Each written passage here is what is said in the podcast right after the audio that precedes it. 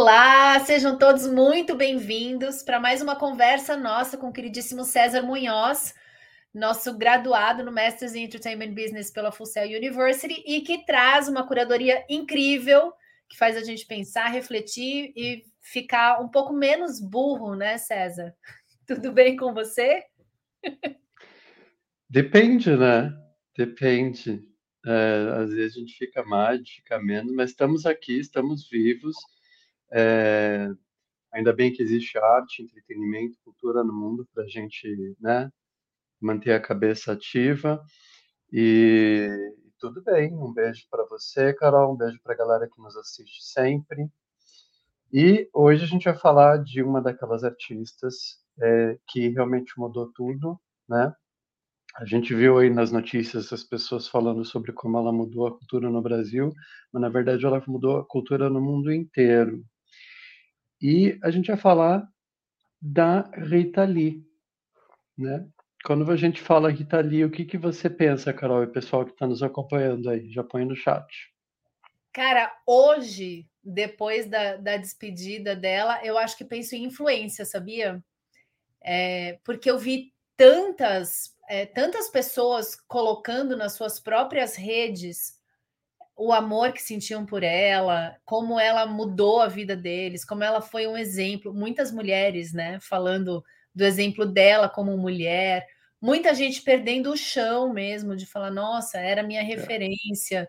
Então, assim, é claro, é, fazia, é, é lógico, né? Todo mundo sabe que ela é uma personalidade, mas acho que de todas as pessoas aí, ultimamente, né, que, que eu vi é, posts lamentando pelo falecimento e tal, os da Rita Lee foram os que mais me impressionaram pelo grau de é, pessoalidade que as pessoas escreviam, de, de contar coisas assim que aconteceram com as pessoas e que a Rita Lee foi o exemplo de como elas superaram essas coisas. Eu fiquei bem tocada assim com, é, com, com esse nível de relacionamento, de, de é, enxergar na Rita Lee uma fonte de energia, de inspiração para lidar com as coisas do dia a dia que pessoas comuns estavam passando. Eu fiquei bem tocada com isso.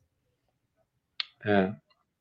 Pois é, ela dizia que ela costumava dizer que ela tinha um parafuso a menos, ela tinha umas, umas falas meio assim que eu não entendia muito bem o que ela queria dizer com isso, porque na verdade, é, assim como você disse de todas essas pessoas, o jeito que elas se manifestaram, né? É, para mim também aquilo tocava muito fundo. Tudo que ela fazia, falava, cantava, o jeito que ela se comportava nas entrevistas, era de uma pessoa tão grounded e tão é, e que vivia tanto e falava sobre as coisas que todo mundo passava é, de uma maneira tão vulnerável e autêntica e sincera e real mesmo, né? Eu não concordo muito com isso que ela falava, de que ela tinha um parafuso a menos. acho que ela estava exatamente no, no nossa frequência ali, né? E na frequência de muita gente ao mesmo tempo, né? Mas eu entendo um pouco ela falar isso, César, porque acho que ela foi, ela era muito corajosa de falar coisas que as pessoas não falavam, né? E uh, é às vezes, né? Isso é verdade. Isso é verdade. E desde pequena, né? Vamos dar uma olhadinha nela ali. Estou compartilhando uma foto. Olha, a Rita ali tá, tá ali, nenê, gente, que coisinha. Mesmo sorrisinho, olhinho apertadinho, né? É, mesmo sorrisinho mesmo, né?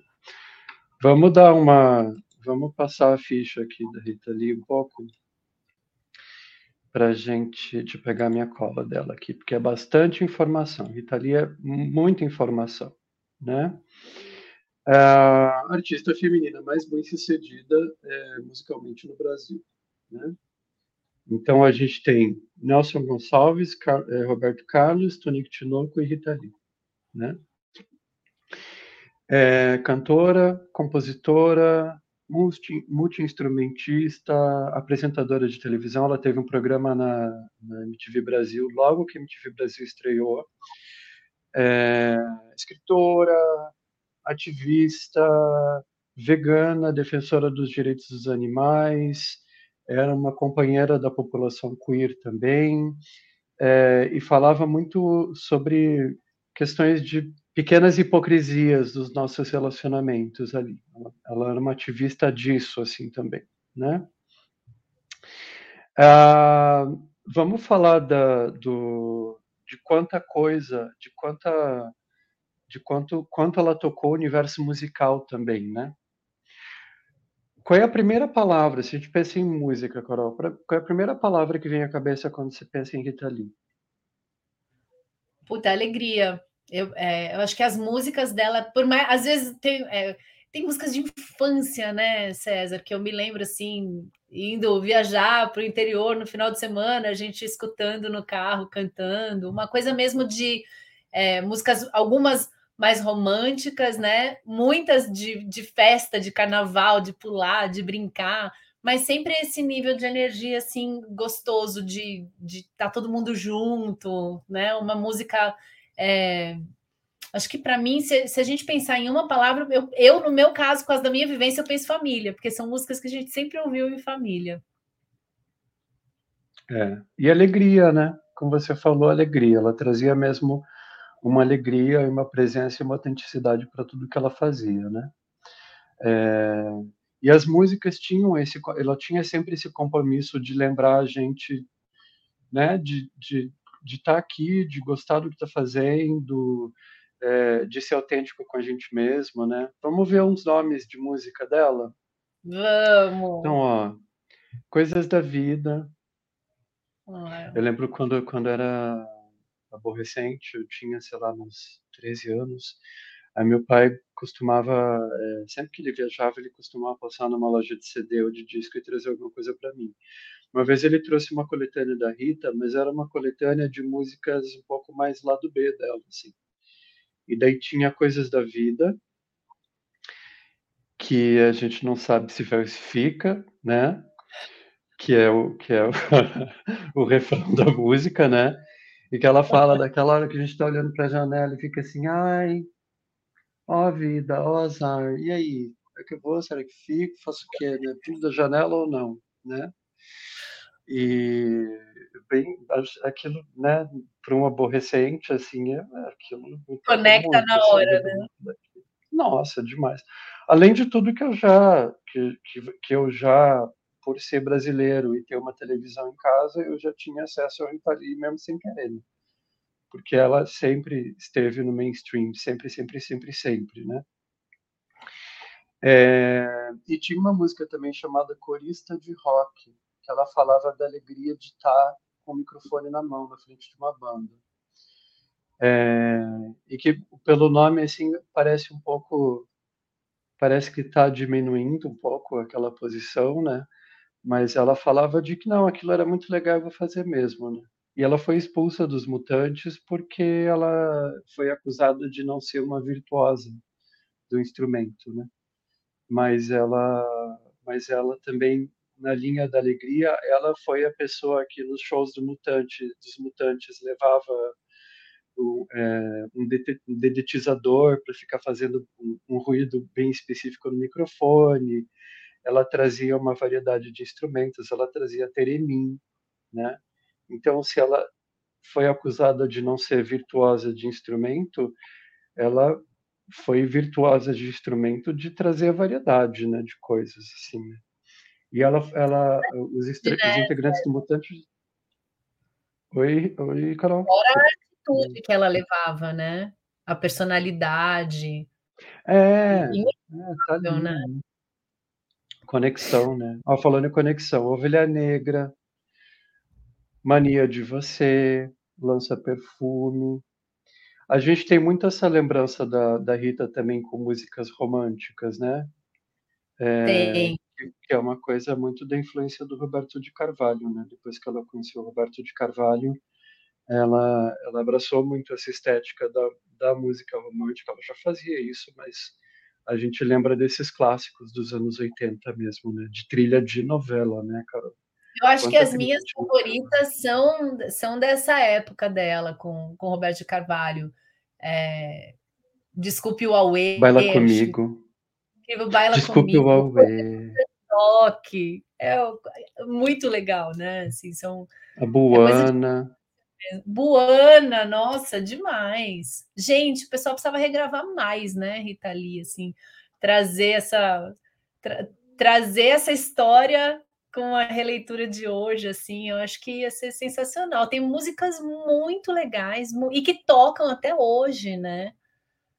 Assim, você vai em festa, tá tocando, né? Não é uma coisa só de ouvir em casa. É, e é, tem meio essa, essa democracia, né, César, também, de tocar na rádio, tocar em casa, tocar em festa, né? Que tem música que não toca em festa, que você escuta só em casa. A dela tá em, em todos os lugares e todo tipo de festa, né?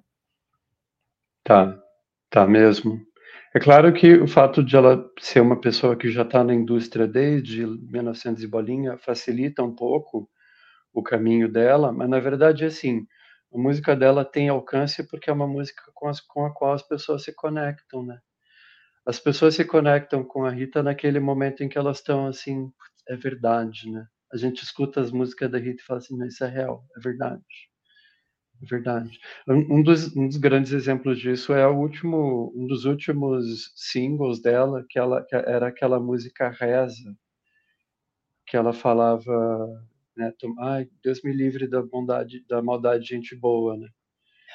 É, que foi um, foi um disco, é um disco até que não é tão conhecido, mas ela lançou esse single, era na época do Ice Eu Te Pego, do Michel Teló, e, sei lá, em uma, duas semanas a, a música dela foi lá pro topo e desbancou semanas de topo do Michel Teló.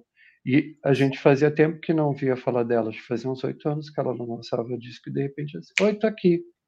Ah, é verdade, é verdade, sei bem do que você está falando, porque é muito, é muito lá dentro, né?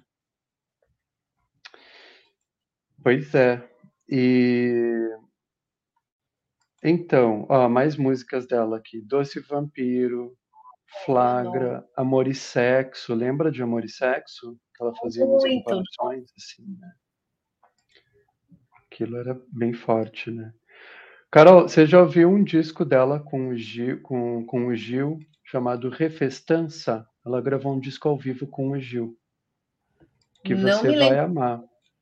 Mas a, pô, com Gil, Gil e Rita, como, como não amar? Mas não me lembro de ter ouvido, não. É um disco que é pura alegria, chama-se Refestança, de 77. Eles fizeram uma turnê juntos. E tá gravado nesse disco. Eu tinha, mas perdi. Oh. Mas é um ah. disco muito bom. Exato. Deixa eu te mostrar uma coisa aqui. Vou, vou parar de compartilhar ali a foto da, dela de nenê. Quero mostrar uma coisa para você aqui. Ó. Não sei se dá para ver bem. Da. É você? Sou eu, quando eu tinha, sei lá, 15 anos, acho. Não, Na... foi em 97. Que eu demais! dei essa camiseta pra ela. Aí ela se. Ela, olha o sorrisão dela, né? Tipo, eu era um entre milhares de pessoas, assim, né? Estavam ali para ver e pediam, implorar por um autógrafo de um microsegundo dela, assim. Mas, ah, aquilo me invadiu, assim. E foi, no, foi em 97 quando ela estava lançando o disco Santa Rita de Sampa, que também é um disco bem famoso porque ela fala de ela fala de é, é um disco bem pessoal que ela fala de São Paulo, né? Porque ela gosta muito de São Paulo, é o, é o lugar dela mesmo, né? mas ela falava também muito do que das discussões que estavam rolando na época. É, e é um disco, é, por exemplo, a questão de, da defensão da, de, defesa dela da cannabis, né? Ela falava muito disso. E tem uma música que se chama Normal em Curitiba. Você já ouviu falar? Não. Normal é. em Curitiba. Então, você já foi para Curitiba, você conhece Curitiba. Eu nasci em Curitiba. Rita Lee escrevendo uma música sobre Curitiba. O nome é normal em Curitiba. Qual você acha que é o teor da letra? Coisas que acontecem em Curitiba, que são normais só em Curitiba. Tipo o quê? Sei lá. Eu já fui em Curitiba, não vi nada de anormal. Não sei, César. Passar muito frio, não sei. Pois é, eu nunca vi ela falar do que, que ela realmente queria dizer com essa música. Mas a impressão que dá é que ela está tirando um sarro, assim, porque é, em Curitiba, é, Curitiba é aquela cidade, assim, em que às vezes as pessoas, se você tem um, um fio de cabelo azul, as pessoas falam assim, ah, fico assim, sabe? Fico assustada. Então aquilo não é normal, assim. Mas ao mesmo tempo, o curitibano gosta muito de se fazer de, de cosmopolita, assim. Ele é um pouco cosmopolita, né? Mas ele também gosta de se fazer de cosmopolita, assim. Então a impressão que me dá é que ela estava tirando um sarro, assim, sabe? E ela falava na música assim: "Ah, tudo que eu quero é uma vida vida que eu possa ser quem eu sou e não sei o quê, e papapá, e daí no final quero o essencial da vida, quero ser normal em Curitiba. Parecia que ela estava assim, tipo? Ai, eu acho tão legal isso. Eu acho tão legal isso dela. Quero ser normal em Curitiba. Realmente tem uma coisa lá, assim, né? Tudo é, é eu, eu, eu, sinto um certo julgamento às vezes, assim, tem, que tudo tem que estar muito certinho. É. E a Rita, ela, ela, ela, ela era alegre, mas ela gostava de dar uma cutucadas na, na bunda da gente. Oh. Assim. Mas ela cutucava e assim, ah, vamos, vamos, então agora vamos dançar junto, assim, né? Tinha muito essa vibe, assim, acho muito legal né? nesse ponto. E ela cutucava na música e nas entrevistas, então era tipo, tá, tirando o curativo ali sem dar uma sopradinha antes, né? Era... É. Ela era aquela pessoa que ela tinha o direito de tirar sarro da Abby numa música, e no dia seguinte ela visitava a Abby e elas se abraçavam e se amavam para sempre, assim, né? Elas eram melhores amigas mesmo, né? Ela e a Abby. E, mas tem uma música, agora eu não lembro o nome da música, mas estava nesse disco que meu pai me deu, que ela dava uma, ela falava da gracinha, Ai, que gracinha. E ela tirava, ela tirava um pouco de sarro de da cultura da beleza. Ela falava assim: se os olhos da Elizabeth Arden, é, o que que a Helena Rubinstein com isso? Então, tipo, era, sabe, tinha, daí ela lá, assim, não, tamo aí, né? Ah, eu gosto de você, né? Mas eu também tem um parafuso a menos, né? Estamos todos um parafuso a menos. Eu acho que ela mostrava, mas sem julgar, né, César? Sem querer impor a visão dela. E eu via muito isso nela, assim. Para mim é assim, tipo, tudo isso que vocês estão falando, para mim, uma besteira, mas querem ir por aí, vão por aí. E ela seguia ali a, o que para ela fazia sentido, né? É verdade. É verdade. Uh, antes da gente terminar, é, queria trazer aqui uma coisa que que bom que deu tempo de fazer antes dela ir, de ela ir pro outro, pro, voltar para o planeta dela ou ir para o próximo, não sei. Em 2022, ela ganhou o Lifetime Achievement Award do Grammy. Então, que bom que deu tempo disso acontecer, né? Que bom, que bom, porque assim, tudo aquilo que ela fez lá no, começou fazendo lá nos Mutantes, né? Ah, o mundo já estava vivendo uma onda de, de música psicodélica e de experimentalismo no pop naquela época, mas os mutantes, é, nas aparições internacionais dos mutantes, eles levaram isso à última potência, assim, né? E o fato de, por exemplo, a Rita que era tinha aquela presença, né? Tinha aquela carinha angelical e aquela presença de palco e aquela voz maravilhosa e aquele dedetizador no microfone. Ela levava gravador de cassete para botar no microfone, né? Essas coisas assim. É, aquilo influenciou muita gente, né? Aquilo mostrou assim, todas, vamos ser psicodélico, então vamos, mas vamos para valer, né? Vamos ver qual é o limite, né? Qual é o limite que a gente pode, assim. A Rita é que trouxe isso para os mutantes. Então, se os mutantes são são essa força hoje que é tida como influência de mundo inteiro, do mundo inteiro da, da psicodelia, não tem uma pessoa que faça música experimental e, e, e psicodélica hoje que não seja influenciada pelos mutantes. É, ou, mesmo que não conheça mutantes, tem o tropicalismo no coração, né? A, a, Rita foi uma das pessoas que pegou o tropicalismo e falou: ah, gente, vamos, vamos ver até onde dá, né? Ela fez isso, né? com a alegria dela. E, e, ela fez todo tipo de música possível e pensável, né?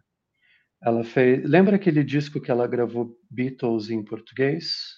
Nossa, é verdade. De quando era isso?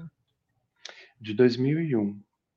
Cara! Também foi um disco que levou ela para o mundo todo de novo. Foi um daqueles discos que teve, foi aclamado internacionalmente. Né? Fez música eletrônica, é, fez tudo. A melhor né? versão de I Wanna Hold Your Hand, né? É, a melhor versão, muito, nossa, irreverentíssimo. Bem lembrado, César. Tem tanta coisa, né? Tanta coisa que essa mulher produziu que, pelo amor, é um, é, é é um, é um, ela deixa um baita legado para sempre, né? E que legal, como você é. falou, ela tem sido homenageada em vida, né? É, as homenagens ah. póstumas são sempre bem-vindas, mas pô, uma homenagem em vida, né? É o que é o que realmente vale. É. Porque a gente, a gente sabe aquela história, todo mundo tem uma coisa bonita para te dizer, eles só estão esperando você morrer para postar no Instagram. Né? É. No caso dela, isso não aconteceu, que bom. E ela lançou a segunda parte da autobiografia dela semanas antes de morrer. Então, dá para ter uma ideia do quanto de coisa que tem aí nos arquivos da Rita Lee que vai ser lançado, né? Eu espero que ela tenha o mesmo cuidado que o que o, que o, o State do Bowie tem hoje, que o, o Bowie lança disco cada seis meses tem um disco novo dele agora. E discos, discos, disco mesmo, assim, não é um um regurgitado de qualquer coisa. Uhum, é, né? Ele está sempre sendo celebrado e está sendo mostrado aquilo que não deu tempo de mostrar enquanto tava, ele estava aqui. Ai, dá para falar de horas de Rita, né, Carol? É, para sempre. É. Bom. Ótimo. Esse foi nosso papo sobre Rita. Muito bem. Semana que vem teremos o quê, César?